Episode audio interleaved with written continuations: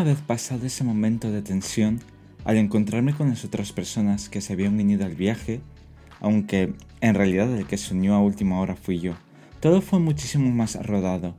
Puesto que ellos habían llegado mucho más tarde que nosotros, recorrimos los mismos lugares céntricos de la ciudad, hasta terminar en el mismo parque en el que estábamos, en el Parking.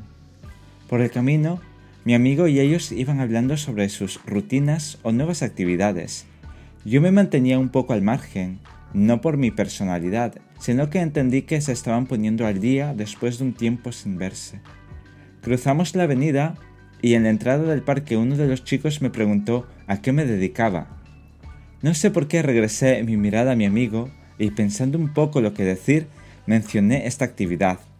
Lo que no sabía catalogar era el estilo del blog, pero de manera aproximada les dije sobre lo que escribo, al igual que los podcasts.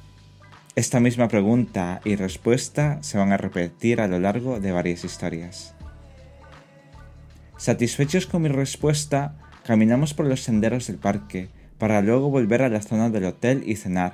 Tan solo habíamos pasado un par de horas juntos y yo ya notaba que mi nivel de conversación en inglés era insuficiente Entendía casi todo lo que me hablaban, pero me costaba mucho expresarme, y lo más extraño fue que yo quería charlar con ellos. Me cayeron muy bien y la conversación era agradable. No sé si por estar fuera de mi zona de confort tenía la necesidad de participar más. Lo habitual en mí es que sea la persona que se dedica a observar, escuchar y luego dar alguna opinión corta en una conversación entre amigos. Sin embargo, con ellos me sentía distinto pero no tenía la fluidez que mi cabeza y boca necesitaban. Volvimos al hotel para descansar, sin antes acordar una hora de desayuno y planificar por encima lo que íbamos a visitar el día siguiente. Ellos tenían una idea trazada sobre lugares importantes, no solo de la capital, sino de otros lugares cercanos, por lo tanto, mi excursión, que ya era interesante, se volvió espectacular. A la mañana siguiente nos despertamos temprano, Así que hicimos algo de tiempo y bajamos a desayunar. Allí nos volvimos a encontrar los cuatro. Disfrutamos del desayuno buffet, o por lo menos yo, que iba cogiendo cosas que en mi casa no suelo comer por falta de costumbre. Salimos un poco después para empezar el plan de ese día. Todo esto sin saber en mi caso a dónde íbamos, por dónde íbamos. Solo me dejaba llevar y seguía los pasos de los demás. Dicha esa premisa, Fuimos andando hasta unos jardines donde se encontraba un castillo, el castillo de Rosenborg. Recorrimos los jardines y luego entramos al castillo. No sé el tiempo que estuvimos observando las riquezas culturales que se encontraban allí, pero para mí se disolvió. Estaba disfrutando mucho de la visita a aquel museo y de los amigos nuevos que había hecho. Emprendimos la marcha una vez más, bordeando el castillo y los jardines, hasta detenernos en una cafetería necesitábamos un descanso y refrescarnos, o simplemente tomar energía. Cada vez que parábamos, yo me dedicaba a observar el entorno. Terminada la pausa del café, nos dirigimos al Palacio Real danés. Tan solo lo recorrimos por fuera, mejor dicho, por la mitad de la plaza abierta, y al fondo se veía una fuente, y más allá el icónico edificio de la ópera. Mi impresión fue que era un espacio muy abierto, lo que contrastaba con la mayoría de palacios reales del resto de Europa. Seguimos el camino para encontrar un restaurante y degustar las recetas típicas del lugar y planificar el resto de la tarde. Como he dicho, había un plan maestro, pero era muy flexible en cuanto a si teníamos el tiempo suficiente o ganas necesarias para acercarnos a hacer la visita porque aparte de hacer turismo, también se supone que era un momento para descansar. Con ello en mente, decidimos ir a un museo de los que estaban en la lista. Para llegar atravesamos un canal y una parte aledaña del centro. Mientras caminábamos, comprobaba el motivo por el que la ciudad estaba invadida de bicicletas. Sin tener en cuenta la cultura de la bici, diría que al ser una ciudad sin elevaciones es muy cómodo hacer los trayectos cortos utilizando este medio de transporte. Además, la infraestructura para aparcar esa cantidad de bicis era muy buena, y en cierta manera me dio una envidia sana comparándola con mi ciudad, que también es muy llana y cuenta con muchos kilómetros de carriles bici exclusivos, pero en lo que falla es en los aparcamientos y seguridad. Espero que eso cambie con los nuevos modelos de movilidad sostenible. Iniciamos la visita y otra vez el tiempo dejó de tener importancia. Mientras recorríamos las diferentes estancias de Christian Borg, comentábamos nuestras impresiones, aunque yo con un lenguaje más limitado. De todas formas, siempre hay algo que te llama la atención y puedes explicar los motivos. No obstante, estaba recibiendo muchos datos visuales y me costaba quedarme con lo más significativo.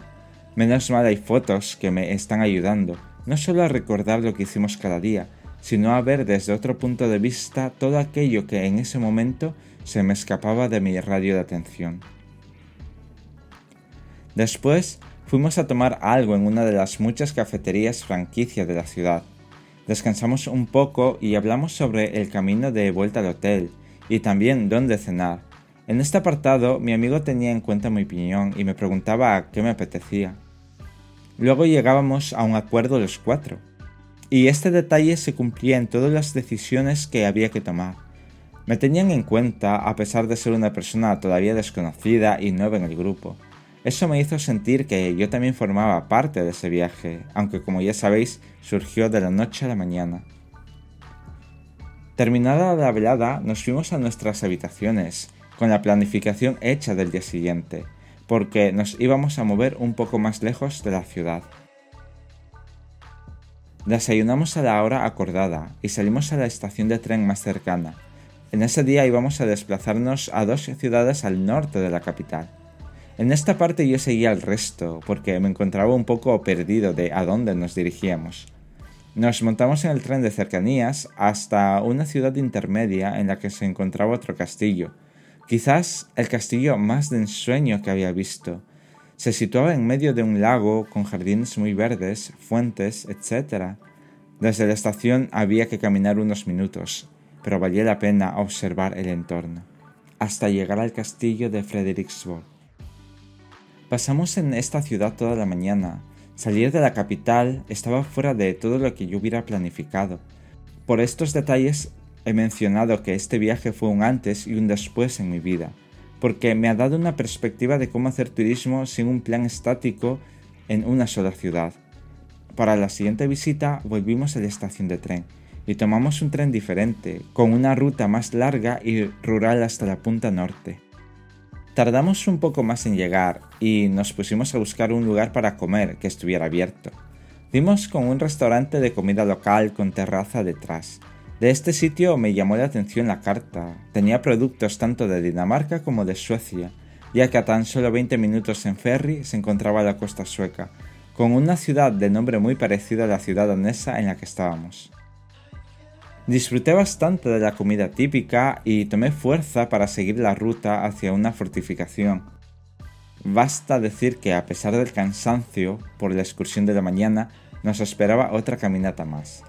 Recorrimos la fortificación o castillo de Kronborg por dentro y por fuera. La rodeamos y paramos en la cafetería a refrescarnos con unos helados y continuamos el camino junto al mar. Ese fue el punto más al norte de Europa en el que he estado, y ahora tocaba volver a la capital. Tomamos el tren directo y de un momento a otro el cansancio del día se hizo notar.